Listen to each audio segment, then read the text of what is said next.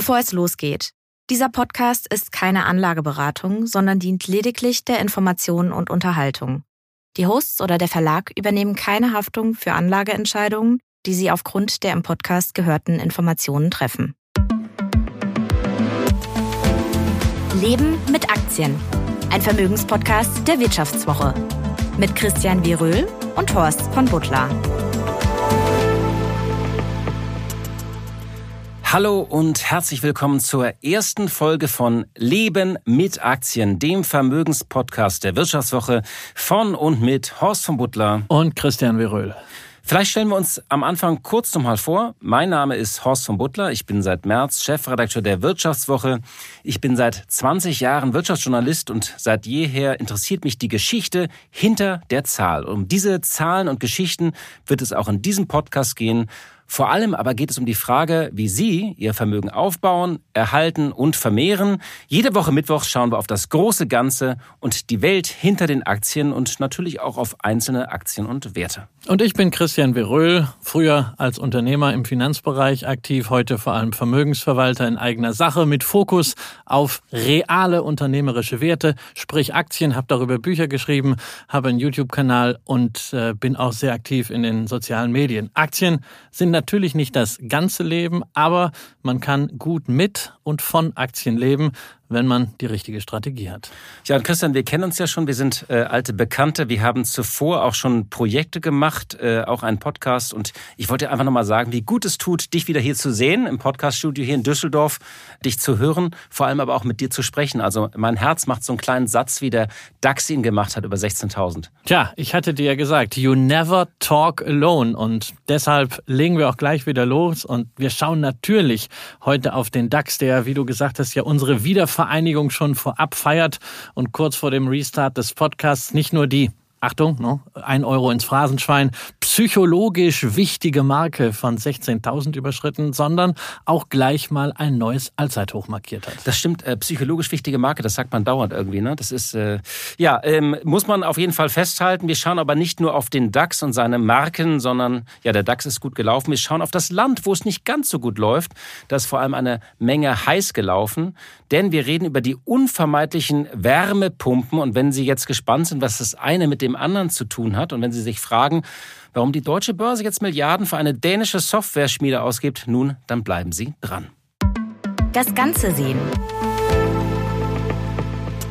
Und wenn wir auf Deutschland schauen, dann geht das natürlich nicht ohne Robert Habeck. Nein, nicht wegen der Affäre um den mittlerweile abservierten Energiewendestaatssekretär Greichen, sondern wegen eines Satzes, den unser Wirtschaftsminister Anfang März im Vivo-Interview gesagt hat, wenn Deutschland eine Aktie wäre, ich würde sie kaufen. Also ob der Minister jetzt wirklich Aktien oder wenigstens ETFs im Depot hat, wissen wir nicht. Vermutlich nicht. Wir wissen nur, dass aus seiner Ecke und seiner Partei gerne Bashing gegen Aktionäre kommt. Aber Fakt ist, das Timing war nicht schlecht für diese Aussage, denn seit dem Interview hat der DAX rund 4,5 Prozent zugelegt, seit Jahresanfang sogar fulminante 15 Prozent und wie gesagt, trotz Ukraine-Krieg, Energiekrise, Inflation, Zinswende und vieler Abgesänge auf das Geschäftsmodell Deutschlands notieren deutsche Aktien auf Allzeithoch. Also Horst, doch mal wieder zu viel German Angst, zu viel Miesmacherei. Ist die Lage besser als die mediale und politische Stimmung oder ist das nur eine Scheinblüte? Wie siehst du das? Naja, zumindest haben wir, finde ich, gerade so eine Entkopplung zwischen dem, was wir erreichen wollen als Land und als Gesellschaft und was wir tatsächlich erreichen. Also äh, statt Deutschlandgeschwindigkeit sind wir ja so ein bisschen in einer Schockstarre und statt zwei bis dreimal so schnell, so wollten wir ja mal werden, äh, bewegt sich eigentlich immer weniger. Vielleicht noch ein kurzer Gedanke zu Greichen und zu diesem äh, Rücktritt. Ich finde es ganz wichtig, dass die Grünen mit dieser Überhöhung und diesem Deutungsversuch nicht durchgekommen sind. Denn ich glaube, mit diesem Rücktritt ist etwas passiert, was über die Person Greichens hinausgeht. Und das dürfte auch die Dynamik beim Klimaschutz verändern. Schon jetzt streitet ja die Ampel über den Zeitplan, will das Heizgesetz vielleicht auch nochmal aufschnüren oder verschieben. Und jetzt hat eine Allensbach-Umfrage gegeben, dass 80 Prozent der Deutschen gegen das Verbot von Öl- und Gasheizung sind, also gegen das zentrale Vorhaben. Das ist eine erschreckende Zahl.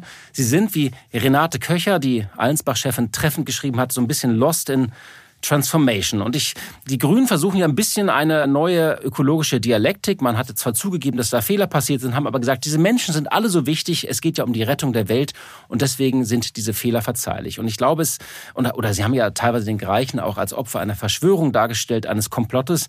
Ich Sie sind so dünnhäutig geworden. Ja, ja, also natürlich. Ich habe am, Wochen, ja ich habe am Wochenende gesehen den, den Spiegeltitel, wo äh, Robert Habeck als doch reichlich unglücklicher Heizungsmonteur richtig fein gezeichnet war und was da so bei einigen abging, wie der Spiegel angegangen wurde. Und dann habe ich mir dazu mal die historischen Titelbilder des Spiegel zu Helmut Kohl angeschaut. Ja, und äh, da muss man sagen, da ist der Spiegel doch richtig zahm geworden und der Rest der politischen Kultur außerhalb von Twitter doch auch. Wir hatten bei der Wirtschaftswoche ja auch einen Wärmepumpentitel, das umtreibt die Leute natürlich gerade. Und ähm, ich glaube, das Wichtige ist jetzt, äh, dass sie mit dieser Metaebene und mit dieser Deutung nicht durchgekommen sind. Wir müssen aber auch aus dieser Sackgasse irgendwie raus, denn wir erleben schon eine Zäsur. Äh, die Arbeit beim Klimaschutz soll ja irgendwie weitergehen. Sie fällt aber nicht nur schwer, weil in den Jahren so viel versäumt wurde, schon gar nicht, finde ich, weil das, das Volk so störrisch ist, sondern ich finde einfach, der Minister hat einfach sich verrannt, hat an einem wichtigen Punkt die Lage falsch eingeschätzt. Und das Zweite, und das ist das Wichtige, glaube ich, für die Dynamik in Deutschland, dazu hast du ja gefragt, diese Schocktherapie der Grünen. Also es möglichst schnell und mit möglichst harten Daten und, und so einem Katalog und Konvolut an Vorschriften und vorgezogenen Fristen diese Transformation zu beschleunigen. Diese Schocktherapie, sie ist einfach gescheitert. Und deswegen ist es ist diese Furcht und Sorge berechtigt, nicht nur um die Heizung, sondern auch um den Standort. Und da das ist ja so das, was dahinter noch mitschwingt, diese Zukunftsfähigkeit der Industrie des Landes, die ist ja nicht unberechtigt.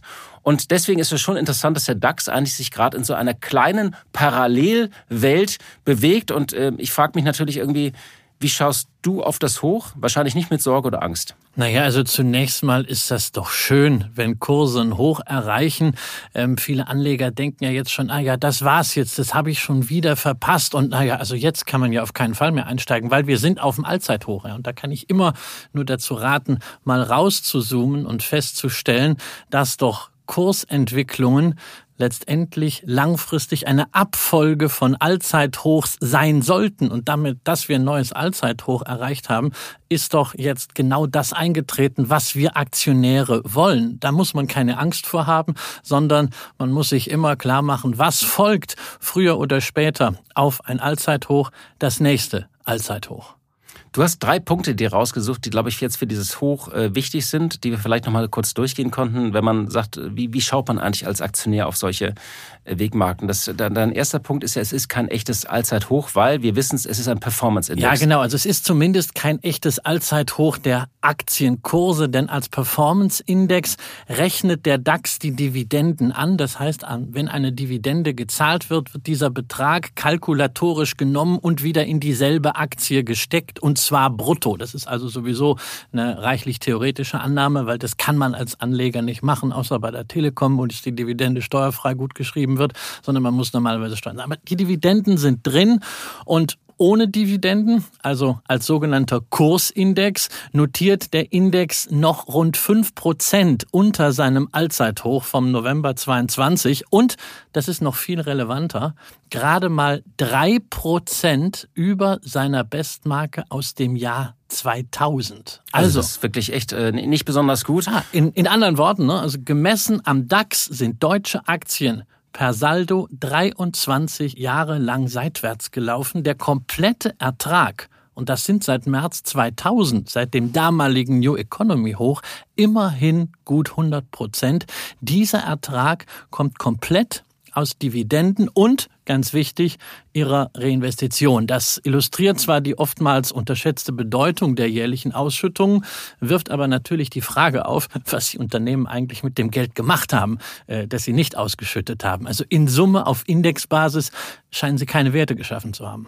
Ein zweiter Punkt, der, glaube ich, wichtig ist, ähm, ist die Frage, die auch so ein bisschen, was wir eben diskutiert haben, berührt. Ist der DAX überhaupt so ein Gradmesser für die Stärke oder Schwäche der deutschen Wirtschaft? Und das ist, glaube ich, äh, schwierig. Ähm, es gab ja, erstmal hat sich der DAX sehr stark verändert. Wir hatten das letzte große Delisting von Linde, das hat einfach den DAX stark verändert. Damit ist das Schwergewicht raus. rausgeflogen, genau. ein Wert, der vorher 10 Prozent hatte und immer wieder dabei gekappt worden ist. Genau, dann gab es diese Aufstockung von 30 auf äh, 40 Werte. Dann ist er ja sehr autolastig ohnehin, also er ist auch so ein Zeichen für die deutsche Wirtschaft. Und da muss man auch sagen, ähm, die Unternehmen, die da drin sind, man tut ja immer so, ich, es gibt noch Bankberater, die sagen, wenn man viel DAX hat, Mensch, die haben da so einen Homebias, dann würde ich mal sagen, das sind doch global aufgestellte Unternehmen, äh, SAP oder eine BSF oder so, die, die, sind ja tatsächlich, die haben oft noch 10, 20 oder 30 Prozent nur ihres Umsatzes überhaupt auf dem Heimatmarkt, nicht? Ja, und die sind halt auch äh, in der Lage, strukturelle Schwächen auf dem Heimatmarkt durch Internationalität auszugleichen. Du hast SAP erwähnt, das ist ja jetzt das neue Schwergewicht, über 10 Prozent Indexanteil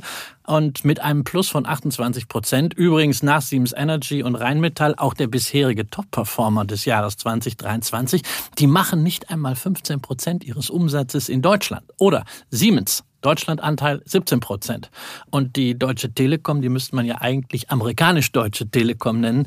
Denn da spielt die Musik. Ja, natürlich. Das Wachstum kommt von der anderen Seite des Atlantiks, nämlich von T-Mobile US oder BASF, eine Aktie, über die wir beide immer wieder sprechen die haben am Standort Ludwigshafen eher Anlagen heruntergefahren, werden das auch weiter tun. Und, und parallel Milliarden in China investiert. Genau, und dann Indien wird auch aufgestockt. Also die DAX-Entwicklung sagt nicht wirklich was über den Wirtschaftsstandort Deutschland aus, sondern eher über die Anpassungsfähigkeit der Großkonzerne. Und die ist insbesondere bei diesen Schwergewichten sicher herausragend, beziehungsweise im einen oder anderen Fall wie BASF auch durchaus mutig. Nach einer kurzen Unterbrechung geht es gleich weiter. Bleiben Sie dran. Riskiere ich zu viel? Das ist die richtige Entscheidung. Bin ich zu spät dran? Machen Sie Clarity AI zur Grundlage Ihrer Anlagenentscheidungen. Verwalten Sie Ihr Portfolio für nachhaltiges Wachstum unter Einhaltung von EU-Taxonomie, Offenlegungsverordnung oder BVI-Kriterien mit der ultimativen Mischung aus leistungsstarker KI und Branchen-Know-how. Reduzieren Sie Risiken und erreichen Sie Ihre Ziele auf der Grundlage von transparenten Fakten, nicht von Meinungen. Clarity AI mit Technologie zu besseren menschlichen Entscheidungen. Besuchen Sie clarity.ai und starten Sie noch heute. Und wir sollten, das ist unser dritter Punkt, äh, bitte nicht nur auf den DAX schauen, sondern andere Indizes sind ja immer sehr wichtig. Und du hast dir jetzt nochmal äh, die Briten und Franzosen angeschaut. Ja, denn also ich bin natürlich äh, durchaus Patriot, aber auch der französische Leitindex, der CAC 40, hat kürzlich ein Allzeithoch erreicht. Das übrigens nicht nur inklusive Dividenden, sondern tatsächlich von den Aktienkursen her als Kursindex. Und dasselbe gilt übrigens auch für den britischen FTSE 100.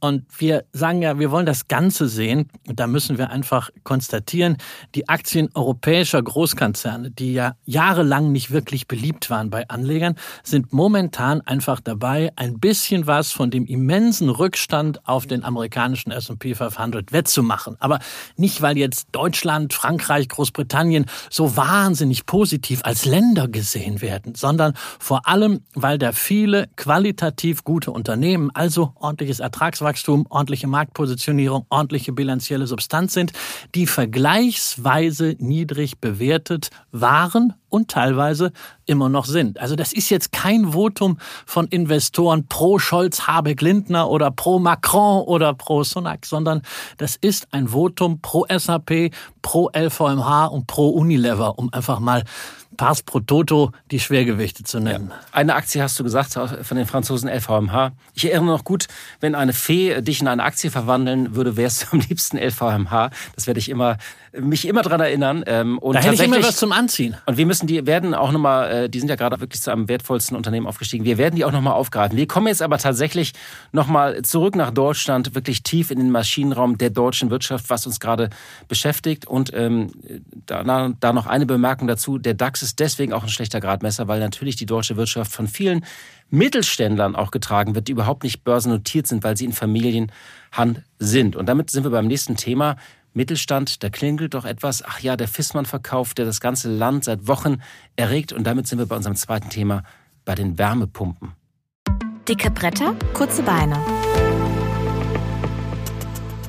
Tja, ja, Mittelstand, ne? Ist ja immer so eine Definitionsfrage. Du hast Fiesmann erwähnt, die definieren sich ja auch gerne so als Mittelständler, aber die machen halt satte vier Milliarden Euro Umsatz und haben nun, wie ja hinlänglich bekannt ist, ihre Klimasparte für zwölf Milliarden Euro. Stolzer Preis, ne? Ja, ja, auf jeden Fall äh, an den äh, Konzern Carrier Global verkauft. Und naja, damit sind wir halt mittendrin in diesem Thema, ohne dass momentan eben kein Medium auskommt. Ich hätte fast gesagt, auspumpt, nämlich die Wärmepumpe. Ne? Klickt Alle, übrigens auch, wir, also wir müssen nur irgendwas über Wärmepumpe drüber schreiben, das klickt wirklich. Das ist volles, volles Clickbait, ja. Während alle Welt über ChatGPT und künstliche Intelligenz spricht, ja, wird Deutschland im wahrsten Wortsinn elektrisiert von einem umgekehrten Kühlschrank, der nun die grüne Heizung und das Mega-Business der Zukunft sein soll. Horst, ähm, du hast ja ein Buch geschrieben, Das grüne Jahrzehnt, in dem du dich sehr ausführlich mit der Transformation unserer Wirtschaft rund um das Jahr 2030 als Ziel auseinandersetzt.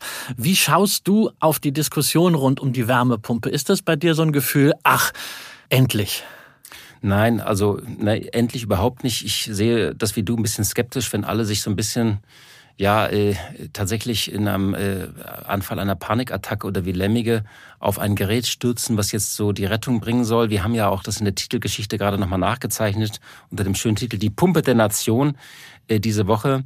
Die Frage ist, dass, äh, ob sich Deutschland beim Gas wie beim Gas schon sehr einseitig und überstürzt wieder auf eine Technologie festlegt und, ähm, und dieser Markt ist ja auch mächtig in Bewegung seit dem Fissmann-Verkauf ich glaube, wir müssen ganz schnell auf diese sachliche Grundlage der Wärmepumpe irgendwie kommen wieder. Ähm, die wird, und das ist ja tatsächlich, das ist so, die, die Wärmepumpe wird eine Schlüsselrolle bei der sogenannten Wärmewende spielen. Ich zögere immer bei diesem Begriff Wende, denn Wende, das ist in Deutschland, sind immer Großvorhaben mit so einem Anhang da bewegt sich meistens wenig und wir machen viel kaputt, aber nennen wir es mal Wärmewende. Das heißt, dieses Drehbuch von Habeck und Greichen und diese Agora-Energiewende, das findet man im Kern auch in anderen Studien, von, zum Beispiel von BCG oder auch vom Bundesverband der deutschen Industrie, die haben ja diese Studie gemacht, oder von der Internationalen Energieagentur. Das heißt, die nennt in ihrem Netto-Null-Szenario, und das ist so die globale Referenzstudie von der IEA, da nennt sie auch Meilensteine für die Dekarbonisierung der Gebäude. Und da steht auch drin, rein theoretisch in diesem Szenario müssten wir ab 2025 eigentlich keine neuen fossilen Heizungen mehr einbauen. Und wir müssen 2030 600 Millionen Wärmepumpen installiert haben. Jetzt sind es so 180 Millionen weltweit, wie gesagt, nicht Deutschland. Äh, Christian guckt mich hier gerade ein bisschen kritisch an. Wir reden über weltweite Zahlen. Ja, ich habe gedacht, jeder braucht dann am Ende zehn davon. Die Welt installiert derzeit so 1,5 Millionen Wärmepumpen und äh, es müssen dann 5 Millionen äh, praktisch sein, also 1,5 Millionen pro Monat. 5 Millionen werden es dann sein müssen im Jahr 2030. Also wir müssen das schon hochfahren. Das heißt, generell ist das richtig. Die Frage ist bloß, wie man es macht. Andere Länder machen es ja auch. Ich habe mich mal auf die Zahlen geschaut. Das ist ganz interessant. Italien hat zum Beispiel, hat natürlich andere klimatische Bedingungen und hat auch sehr eigenwillige Förderbedingungen. Da geistert er auch ein bisschen durch die Presse. Aber die haben 500.000 eingebaut. Frankreich eben 460.000. Äh, Deutschland ist so bei 236.000 im vergangenen Jahr gewesen. Schweden hat stark zugebaut. Finnland, Polen hat seine Anzahl Anzahl verdoppelt. Das heißt, die anderen Länder kriegen es auch hin, bloß ohne Panikattacke und ohne Regierungskrise. Naja, also mir geht dieser Wärmepumpenwahn inzwischen ziemlich auf den Geist, muss ich sagen. Ich bin jetzt sicherlich kein Heizungsexperte, aber nun eine einzige Technologie dermaßen zum Allheilmittel für alle Klimaenergieprobleme zu stilisieren, das widerstrebt so ein bisschen meinem Hang zur Streuung, zur Diversifikation, was ja auch ein ganz wesentliches Element unseres Podcasts ist. Du kannst ja vier Heizungen einbauen. Ja, deswegen war ich eben bei den 600 Millionen schon so ein bisschen überrascht, ja. Ähm, und mal ganz abgesehen auch davon, dass die Politik es wieder mal nicht schafft, dieses Thema Heizungsmodernisierung mit einem glaubwürdigen Narrativ zu unterlegen, das irgendwie breite Bevölkerungsteile mitnimmt. Du hast das erwähnt, diese Umfrage von Allensbach. Und was mich natürlich dann ganz besonders nervt, das sind diese Artikel und Videos von Schlage. Mit diesen Aktien profitieren Sie vom Wärmepumpenboom. Als wenn das jetzt so dieser ultimative Geheimtipp wäre, noch schnell Aktien von Wärmepumpenherstellern zu kaufen, bevor dann Habeck das große Förderfüllhorn auspackt und wir alle unsere Öl- und Gasheizung gegen Wärmepumpen austauschen. Ja, die alte Regel ist einfach, wenn jeder über einen Boom spricht, dann ist der Börsenzug in aller Regel erstmal abgefahren. Und wir wollen natürlich auch in diesem Podcast nicht jedem Trend hinterherjagen. Deswegen hast du diesen äh, vermeintlichen Wärmepumpeboom oder Wärmepumpenboom nochmal auseinandergenommen äh, in drei Punkten, Christian. Was fällt dir dann dazu ein, damit man eben nicht nachjagt und zu spät auf einen Börsenzug aufspringt? Naja, also Wärmepumpen sind wohl, du hast die Zahlen genannt, nicht nur in Deutschland, sondern auch international ein Zukunfts- und Wachstumsmarkt. Aber das ist keine Hochtechnologie, keine Rocket Science und das hängt auch im Gegensatz zu Elektromobilität oder Photovoltaik nicht so sehr an Rohstoffen und der Burggraben, der erscheint mir auch äh, relativ überschaubar. Ja, und auch schon jetzt bauen Unternehmen ihre Produktionskapazitäten aus und auf, sodass irgendwann äh, genug Geräte vorhanden sind und dann könnten auch die Margen sinken. Also abgesehen von diesem Bottleneck der Installation der Fachkräfte bleibt also die Frage, inwieweit der Nachfrageboom erstmal bei den Umsätzen und dann auch bei den Gewinnen in den Bilanzen der Hersteller ankommt. Also ich will jetzt nicht die Parallele zur Windenergie machen, wo wir auch äh, im Grunde seit 20 Jahren hören, was das für ein super Business ist und dann gucken wir auf den Kursverlauf von Nordex und sehen, der geht Richtung Süden. Das Einzige, was da nach oben geht, ist die Anzahl der ausgegebenen Aktien, weil die mehrere Kapitalerhöhungen durchführen. Man sicherlich nicht so schlimm, aber ich möchte einfach da ein bisschen zumindest diese kurzfristige Euphorie rausnehmen, dass man damit jetzt noch schnell reich werden kann. Unser zweiter Punkt ist, äh, die Wärmepumpe ist eigentlich nur ein, ein Teilbereich eines viel größeren Themas und das ist tatsächlich interessant, das ist die Klimatechnik allgemein, weil es ist ja so, das Wetter wird extremer, also die Sommer werden heißer, die Winter werden kälter. Gerade deswegen boomt natürlich dieser Markt und sorgt natürlich auch für eine hohe Nachfrage nach Wärme- und Kältetechnik. Und äh, du hast dir mal da so, ähm, also in diesem Bereich Heating, Ventilation, Air Conditioning einige Player angeguckt, weil die großen, die jetzt auf den Markt drängen in Deutschland, die genannt werden aus Asien und USA, sind eigentlich Unternehmen tatsächlich, die seit Jahrzehnten in diesem Geschäft tätig sind. Ja, und vor allen Dingen, die in der Klimatechnik äh, beheimatet sind. Und da sind wir natürlich äh, beim Weltmarktführer äh, für Klimaanlagen und äh, nebenbei dann eben auch die Nummer eins für Wärmepumpen hier in Europa. Das ist die japanische Daikin Industries, die dem Vorteil einer wirklich hohen Fertigungstiefe kommt. Das ist also technologischen Vorteil, das ist qualitativen Vorteil. Das ist auch, wenn wir über Lieferketten sprechen, ein Vorteil. Umsatz 28 Milliarden Dollar. Das ist also wirklich auch schon eine ordentliche Hausnummer mit beachtlichem Wachstum schon in der Vergangenheit. Also Umsatz über die letzten zehn Jahre plus 8,5 Prozent PA, Gewinn je Aktie plus 16 Prozent PA. Und das ist für ein Industrieunternehmen nicht nur eine ordentliche Zahl, sondern auch unterlegt mit einer sehr beeindruckenden Stetigkeit. Die hat natürlich ihren Preis. Ja, aktuell Kurse um 27.000 Yen und äh, da fehlen nach fast dreijähriger Seitwärtsphase jetzt nur noch wenige Prozent zu einem neuen Allzeithoch und selbst auf der Basis der Erwartung für das laufende am 1. April begonnene Geschäftsjahr ist die Aktie mit dem 25-fachen bezahlt. Allerdings, wir haben eine sehr intakte, qualitative Wachstumsperspektive, haben die unterlegt mit einer gesunden, nicht übermäßig mit Schulden beladenen Bilanz.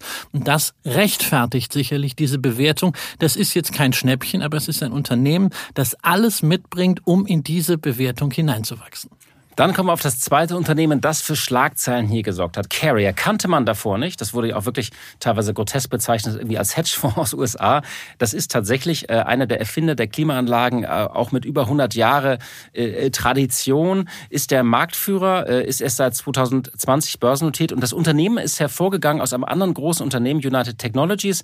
Die haben sich mal aufgespalten, ihre Sparten, Raytheon zum Beispiel ist eines und äh, das ist hervorgegangen aus mehreren Fusionen, dieses Spin-off. Ja, und dann kam die plötzlich auf diesen Markt und ich erinnere, ähm, als diese Fissmann-Übernahme bekannt wurde, mit 12 äh, Milliarden, äh, dann hast du geschrieben, Mensch, die haben doch schon äh, über 5 Milliarden Schulden, wie wollen die das denn stemmen? Und äh, bleibt da eigentlich der Raum für Investitionen? Du hast nämlich direkt als Aktionär da auch drauf geschaut, ne? Ja, ich bin äh, tatsächlich seit dem Spin-off äh, Aktionär von Carrier, weil ich eben vorher bei United Technologies engagiert war, dann die Aktien reinbekommen habe. Die haben sich seit dem Spin-off verfünffacht. Das kommt häufig vor, weil man weiß am Anfang nicht, wie soll man das einschätzen. Es wird ja nicht zu irgendeinem Preis Preis an die Börse gebracht, sondern wird abgespalten und man hat das natürlich in der Corona-Phase alles irgendwie fehlbepreist. Das wurde dann nachgeholt. Ähm, aber es fehlen halt natürlich langfristige Daten zur Umsatz- und Gewinnentwicklung, so wie wir sie bei Daikin haben. Das ist immer ein Unsicherheitsfaktor. Es gibt so Proforma-Zahlen, aber naja gut. Fakt ist, sie sind ein sehr, sehr etabliertes Unternehmen, allerdings wirklich ein klassischer äh, Heating, Air Condition, Ventilation Anbieter, der erst mit der Übernahme von Fisma Klimatechnik wirklich jetzt in dieses Wärmepumpengeschäft einsteigt und auch nach Europa kommt. Die haben bislang 60 Prozent US-Anteil. Und der Preis, der ist halt wirklich immens. Ne? Und diese 13 Milliarden Dollar, die man für Fiesmann ausgibt, die entsprechen mehr als dem Dreifachen des EBITDA 2022. Und dann haben sie ja schon das 2,4-fache EBITDA bereits jetzt als Schulden. Also das ist schon äh, ganz ordentlich, was die sich aufgebürdet haben. Die haben natürlich auch Assets, die haben so einen Bereich Feuertechnik, Sicherheitstechnik, den kann man sicherlich gut verkaufen, aber dummerweise weiß halt ja jeder im Markt, der sich dafür interessiert, dass Carrier das über kurz oder lang eben verkaufen muss, um diese Schulden ein bisschen zu reduzieren. Wegen dieser Unsicherheit allerdings und der wirklich schlechteren bilanziellen Qualität ist die Aktie halt schon für das 15-fache zu haben. Das sind eben diese beiden Player, Daikin und Carrier, die man sich anschaut, wenn man längerfristig auf dieses Thema Heating, Air Condition, Ventilation, Klimatechnik setzen möchte. Ich traf neulich ähm, äh, einen deutschen Manager, der äh, äh, United Technologies gut kennt und auch diese Spin-offs und der kennt auch den jetzigen CEO von Carrier und er sagt nur, alles, was er weiß, wie er ihn kennengelernt hat, die werden sich das sehr, sehr gut durchgerechnet haben. Das fand ich noch einen ganz interessanten Hinweis, ob diese große Wette, die Carrier da macht, aufgeht. So, jetzt vielleicht noch ganz kurz zu den Wärmepumpenaktien, die wir sonst noch haben. Da gibt es ja noch Anbieter aus Schweden, bevor wir dann zum Schluss kommen. Ja, gibt's natürlich auch. Ja, ich meine, der ein oder andere wird diese Aktien sowieso schon im Depot haben. Also Niebe Industrie aus Schweden beispielsweise. Ähm, die gehören zu den nicht allzu zahlreichen europäischen Firmen, die ihre Dividende seit über 25 Jahren nicht gesenkt haben. Aber bei allem technologischen Vorsprung mit einem KGV von 40 ist da natürlich sehr, sehr viel Wachstum auch schon eingepreist. Oder dann gibt's die italienische Ariston, die selber börsennotiert ist, die im vergangenen Jahr das Klimatechnikgeschäft von Centrotech hier in Deutschland erworben hat. Und da hat man dann zwei Möglichkeiten. Man kann also entweder die Ariston-Aktie in Italien kaufen oder man erwirbt halt die delistete, aber in Hamburg noch handelbare Centrotech, die einen großen Batzen drin hat äh, an Ariston-Aktien. Mit so bekannten Marken wie Wolf und Brink, nicht? Genau, genau. Also, aber das ist natürlich ein Unternehmen, wo ein einzelner Eigentümer das Geschehen dominiert. Von dem hängt man äh, da ab. Von Guido Krass ist jetzt demnächst die Hauptversammlung. Das ist halt auch nur eine Geschichte für absolute Spezialisten. Aber äh, wer mit solchen Spezialgeschichten agiert, der ist dann automatisch plötzlich auch schon bei sehr günstigen Kursen in einem solchen Trend dabei ähm, ohne dass er vorher was wirklich über Wärmepumpen hatte, sondern kommt halt von der Unternehmensqualität. Und das ist etwas, wo wir halt wirklich ja auch für plädieren wollen. Nicht irgendwelchen Trends hinterherlaufen, sondern auf die Qualität der Unternehmen gucken, weil gute Unternehmen sind dort positioniert, wo dann auch in den Märkten was positiv abgeht, beziehungsweise sie haben die entsprechenden Reaktionen und Lösungen. Und ein letzter Gedanke noch, das ist diese uralte Regel, dass äh, bei einem Goldrausch auch die Hersteller von Schaufeln profitieren. Ähm, das natürlich nicht nur die Hersteller von Wärmepumpen, sondern wenn man, wenn wir das ausbauen, wenn wir immer mehr elektrifizieren, muss natürlich auch das Stromnetz mitwachsen. Das heißt, da müssen wir massiv ausbauen. Äh, auch da haben die Kollegen bei der Wirtschaftswoche ja schon viel dazu recherchiert. Und ich glaube da, äh, dass man solche Themen äh, wie Verteilernetze oder Netzausbau, dass man das auch mitdenkt. Ja, das steckt natürlich sehr häufig auch in großen Unternehmen mit drin, wie beispielsweise in der Siemens Energy. Ist aber natürlich auch eine IT-Herausforderung und da will ich nur mal die Aufmerksamkeit so Name-Dropping-mäßig auf einen Spezialwert aus Berlin lenken. PSI Software, sehr lange schon äh, börsennotiert, machen immerhin 250 Millionen Euro Umsatz, wovon die Hälfte auf Software für Energieversorger entfällt. Und das ist natürlich ein Geschäft, was dadurch jetzt auch zusätzliche Impulse erhalten wird. Aber auch hier ist es nicht so, heute reden wir über Wärmepumpen und morgen macht PSI das Geschäft, sondern wir haben einfach ein einen zusätzlichen Treiber, der die nächsten fünf Jahre das Geschäft zusätzlich antreiben wird. Muss man sagen, hängt auch ein bisschen schon in der Bewertung drin. Äh, KGV 25, das ist jetzt sicherlich auch für die Qualität, auch in der Bilanz, für die Marktposition, die Stetigkeit nicht heillos überbewertet, aber durchaus schon ambitioniert bezahlt. Deswegen auch hier nochmal, nicht einfach irgendwas kaufen, bloß weil da Energiewende draufsteht oder irgendein Börsenbriefschreiberling das drauf gedrückt hat, sondern das Thema einfach als Trigger nehmen, um sich Unternehmen anzuschauen, ähm, was gerade bei Nebenwerten dann auch relevant ist, auf die Watchlist äh, zu legen und auch ein Gefühl dafür zu kriegen. Nach einer kurzen Unterbrechung geht es gleich weiter. Bleiben Sie dran. Wie steht es um den Standort Deutschland? Wie entwickelt sich der Goldpreis? Wie führe ich in meinem Unternehmen KI ein? Ich bin Horst von Butler, Chefredakteur der Wirtschaftswoche und jeden Tag liefern wir Ihnen Analysen, Kommentare, Reportagen und Hintergründe, damit Sie fundierte Entscheidungen treffen können. Sei es für Ihr Geld, Ihre Immobilien, für Ihre Karriere oder für das eigene Unternehmen.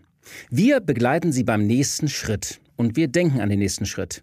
Für unsere journalistische Arbeit wurden wir jetzt sogar mit dem European Publishing Award ausgezeichnet als Magazin des Jahres und das wollen wir mit Ihnen feiern.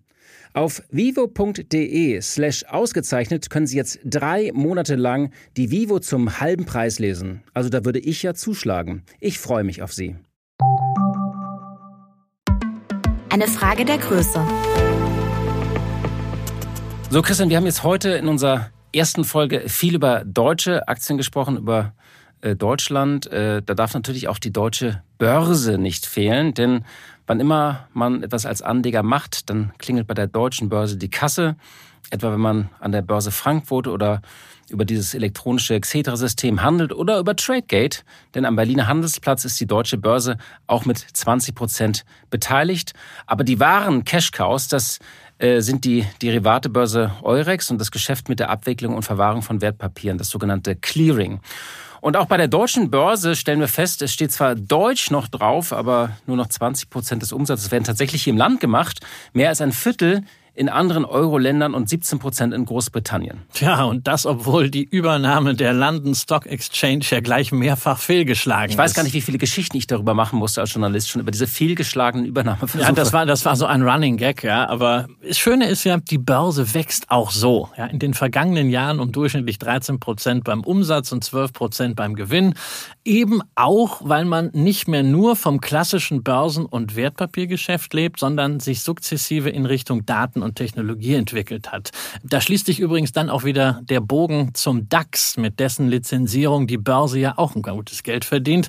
Und mindestens genauso relevant wie das Indexing war 2021 die Übernahme von ISS. Und damit meine ich jetzt nicht diese internationale Raumstation, sondern das ist einer der führenden Stimmrechtsberater für institutionelle Investoren, also eine Gesellschaft, die Empfehlungen abgibt, wie institutionelle Investoren auf Hauptversammlungen abstimmen sollen, also wirklich ein Machtfaktor, sondern überdies auch noch eine große Agentur für diese ESG-Ratings, wo es um Nachhaltigkeit geht. Also nochmal ein Machtfaktor obendrauf. Und da hat sich die deutsche Börse gerade mit diesem Kauf richtig, richtig gut positioniert. Und jetzt kommt der nächste Paukenschlag im Tech-Bereich. Und das ist auch jetzt der Aufhänger, dass wir die Aktie nochmal aufgegriffen haben.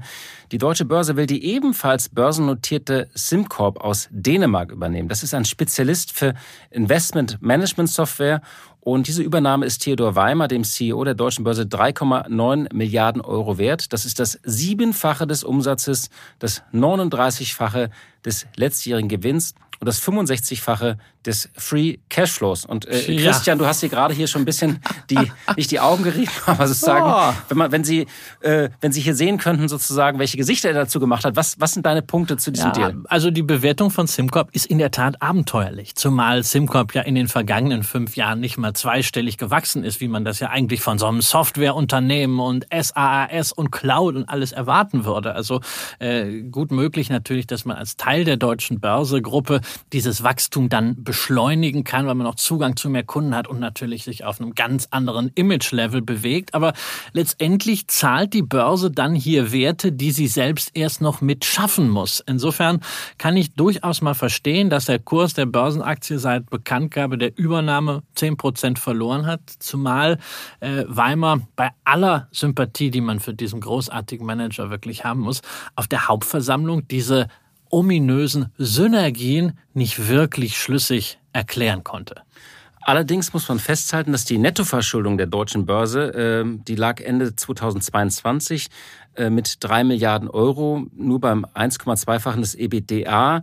Äh, selbst wenn man diese Transaktion jetzt komplett finanziert, kommt man noch nicht so in einen kritischen Bereich, weil ja die Erträge der Börse relativ stabil sind. Äh, das heißt, auch wenn die Bewertung vielleicht abenteuerlich ist, die Übernahme selbst ist jetzt noch nicht unbedingt ein Abenteuer. Nur der finanzielle Spielraum wird so ein bisschen eingeschränkt. Ja, ja, das ist richtig. Also nach diesem Deal muss man dann erstmal wieder ein bisschen konsolidieren. Also man kann dann nicht die nächsten drei Jahre nochmal wieder äh, auf, auf, Einkaufstour auf Schulden, gehen. auf Einkaufstour gehen. Aber, aber das, das, ist ja sowieso vorbei, dass man auf Pump finanziert dauernd irgendwelche Einkaufstouren machen kann. Das, das soll, Spiel es, ist ein bisschen vorbei. Es sollte, es sollte Haben noch nicht alle begriffen. Es soll doch, genau das ist es. Aber zumindest, also bei äh, Theodor Weimer bin ich mir absolut sicher, dass er es begriffen hat. Und ähm, er hat ja auch schon eine Lösung.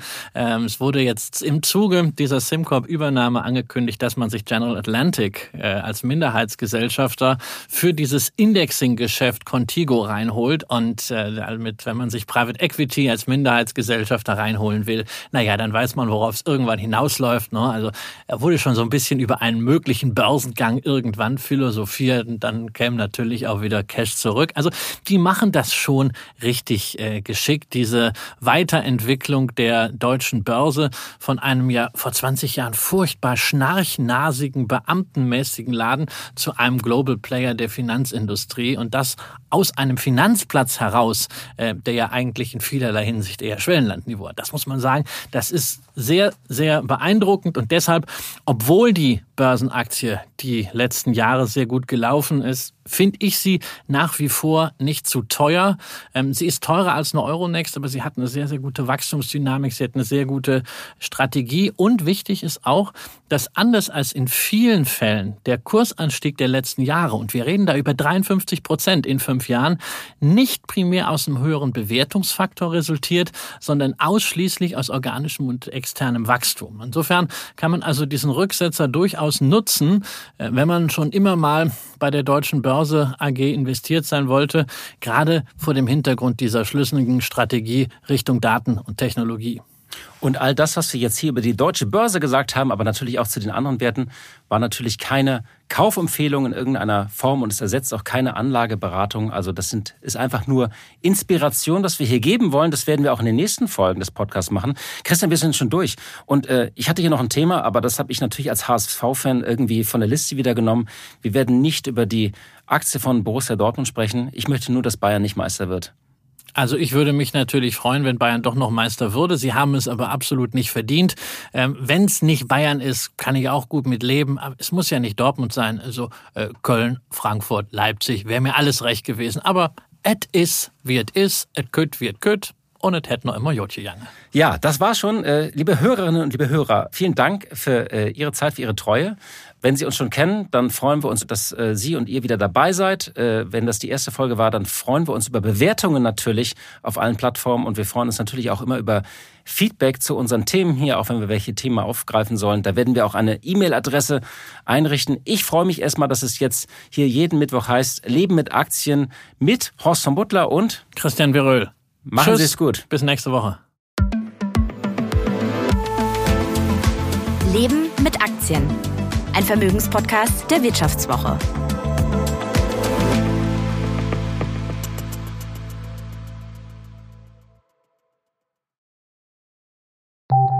Nach einer kurzen Unterbrechung geht es gleich weiter. Bleiben Sie dran. ChatGPT und andere Technologien verändern unsere Arbeitswelt rasant. Bei der Veranstaltung Work in Progress diskutieren wir in der Handelsblatt Media Group die Zukunft des Arbeitsmarktes, HR-Trends, KI, mentale Gesundheit und neue Leadership-Perspektiven. Sei am 13. und 14. Juni in Düsseldorf oder virtuell dabei und melde dich jetzt an unter work-progress.de.